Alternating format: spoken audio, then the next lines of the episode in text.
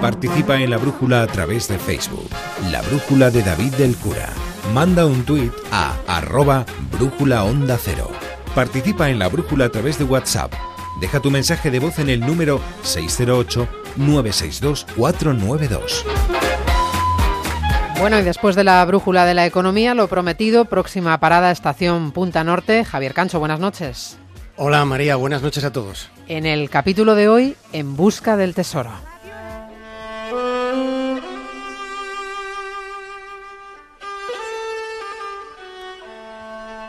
Se dice en latín sic parvis magna, lo grande comienza por lo pequeño.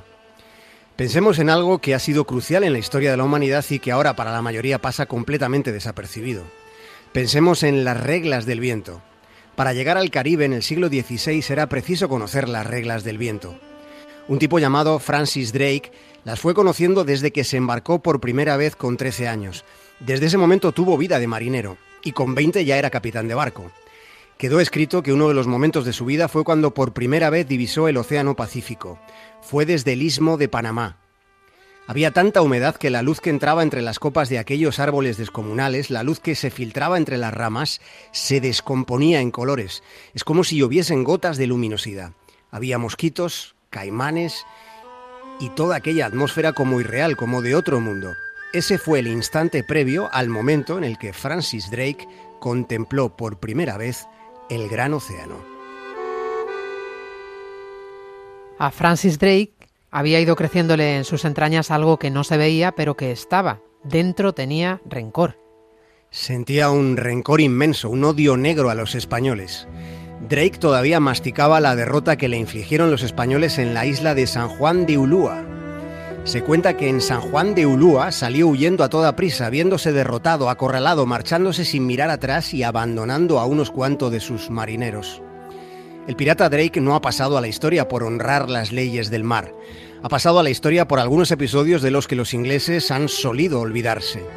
Como cuando ordenó rebanar las gargantas de 600 soldados que ya se habían rendido.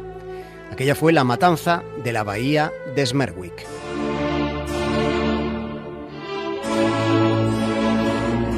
Drake consiguió fama saqueando puertos españoles en el Caribe cuando Inglaterra y España ni siquiera estaban en guerra, pero además logró fortuna con el comercio de esclavos. Hay historiadores que consideran probable que Drake fuera amante de la reina Isabel, la reina Tudor. Sobre lo que no hay ninguna duda es que estamos ante uno de los héroes nacionales de los británicos. Lo es siendo como fue un pirata. El 4 de abril de 1581, la reina Isabel I subió en persona al buque insignia de Drake y allí en cubierta le nombró caballero.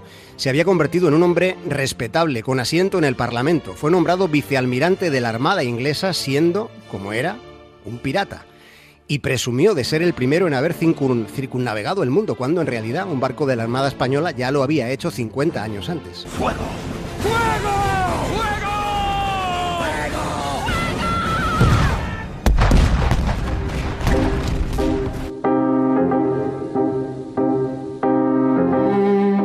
Guerra anglo-española se había ido cocinando a fuego lento. En 1895 comenzó un conflicto bélico que duró 19 años. Transcurrían los primeros inviernos, los primeros fríos del invierno de 1589 cuando Francis Drake recibe la encomienda de formar una flota no oficial. De hecho, de los 180 buques que reunió solo había seis galeones reales. Entre marineros e infantería enroló 27.667 embarcados. La misión consistía en llegar primero a Santander y arrasar allí las naves españolas que no habían sucumbido en el estrepitoso desastre de la Armada Invencible. Después debía poner rumbo a Lisboa, porque por entonces Portugal pertenecía a la corona española. Drake debía cortar las comunicaciones entre la península y el continente americano. Zarpó de Plymouth, pero desobedeció el mandato real y se puso a arrasar a Coruña. Esa era su intención, pero resulta que allí se topó con una respuesta firme de los lugareños, con protagonismo para una mujer llamada María Pita. Los ingleses habían abierto brecha en la muralla. En ese combate muere el marido de María Pita. En un remolino de furia se cuenta que arrebató la lanza de la bandera inglesa y gritó, quien tenga honra que me siga, quien tenga honra que me siga.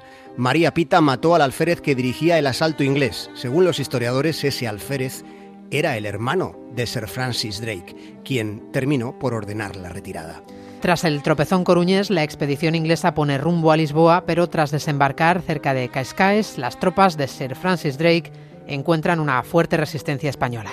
Según el documentalista británico Berham, de los 27.677 marineros embarcados en Plymouth, solo 3.700 regresaron.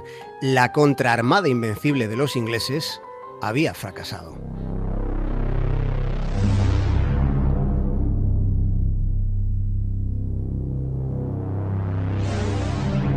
Fueron muchos sus vaivenes por los mares del mundo y son unas cuantas las teorías sobre qué tipo de muerte fue la que tuvo. Hay quien considera que le dieron muerte en un duelo a espada y hay quien sostiene que le envenenó alguno de los suyos cansado de las humillaciones a las que le sometía. Pero probablemente la hipótesis más fiable es la de una muerte por disentería. Seguramente el intestino se le puso del revés debido a una infección. Seguramente Drake murió con fiebres, deshidratado y haciéndose caca encima pero antes dio su último bramido ordenando arrasar a sangre y fuego la bahía de Portobelo, y así lo hizo un batallón liderado por su contramaestre Thomas Baskerville, cumpliendo, de este modo, la última orden del pirata. El contramaestre ve sucesos antes de que acontezcan. Ha previsto mi muerte. La barca dicta mi destino. Así se ha tejido mi sino.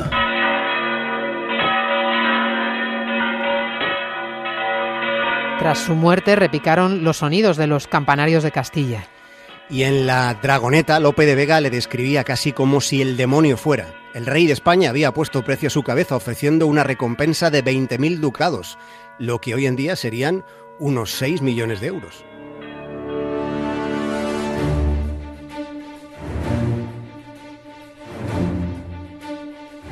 Hubo una carta en la que se relataba qué pasó con su cadáver. Fue redactada por Andrés Armenteros y fue dirigida al duque de Medina Sidonia. Se informaba de que el cuerpo de Drake embalsamado fue llevado de vuelta a Inglaterra en un barril de cerveza amortajado con la bandera inglesa. Era el año 1596, pero la cuestión es si ese cadáver llegó a Inglaterra. Se dice que en realidad su mortaja fue metida en un sarcófago de plomo, pero resulta que ese sarcófago jamás apareció. Es posible que tras una ceremonia fúnebre, una ceremonia pirata, fuera entregado al mar en las inmediaciones de Portobelo, en Panamá.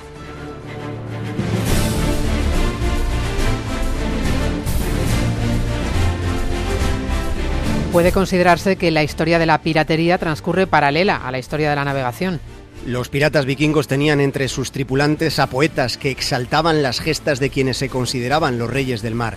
Piratas hubo desde que hubo navegación pero el primer caso de piratería documentado en la Ruta de las Américas sucedió en 1522, cuando un navío francés interceptó la nave que transportaba los regalos de Moctezuma a Hernán Cortés.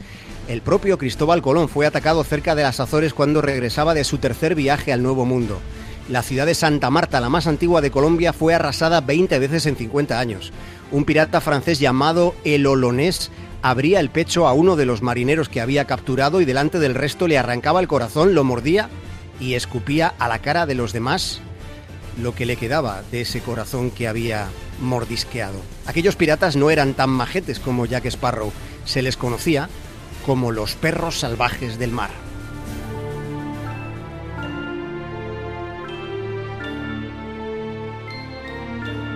También hubo piratas españoles que atacaron preferentemente navíos ingleses y portugueses.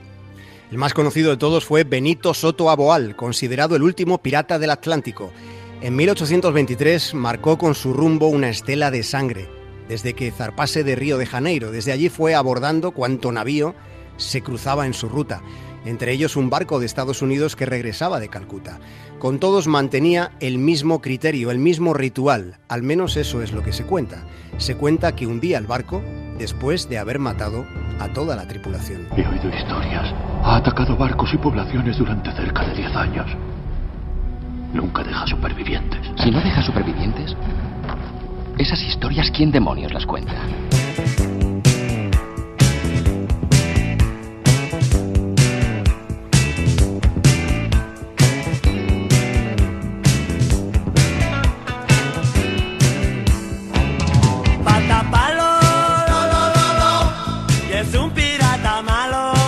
Hasta mañana, Javier Cancho. Un abrazo, María. Chao, cuídate. Y de momento, se le presenta un barco, tira un salivazo y lo hace naufragar. Tiene la pata de palo y tiene una joroba, se parece al monte Gurgú. Onda Cero. La Brújula, María Hernández.